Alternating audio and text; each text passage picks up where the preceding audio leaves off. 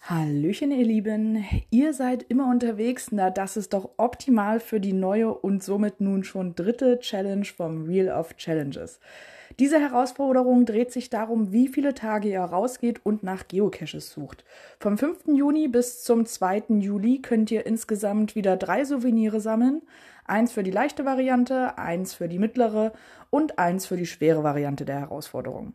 Das leichte Souvenir winkt euch, wenn ihr an fünf verschiedenen Tagen in diesem Monat ein Pfund lockt. Das mittelschwere Souvenir erhaltet ihr, wenn ihr an zehn verschiedenen Tagen in diesem Monat ein Pfund lockt. Und für das schwere Souvenir müsst ihr an 20 verschiedenen Tagen in diesem Monat ein Pfund locken.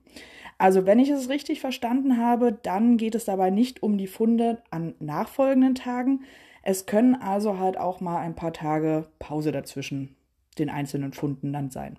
Also fordert euch selbst daraus, geht raus, entdeckt die Natur und verdient dabei die neuen Souvenirs. Am 28. Juni erfahrt ihr dann von mir die nächste Challenge.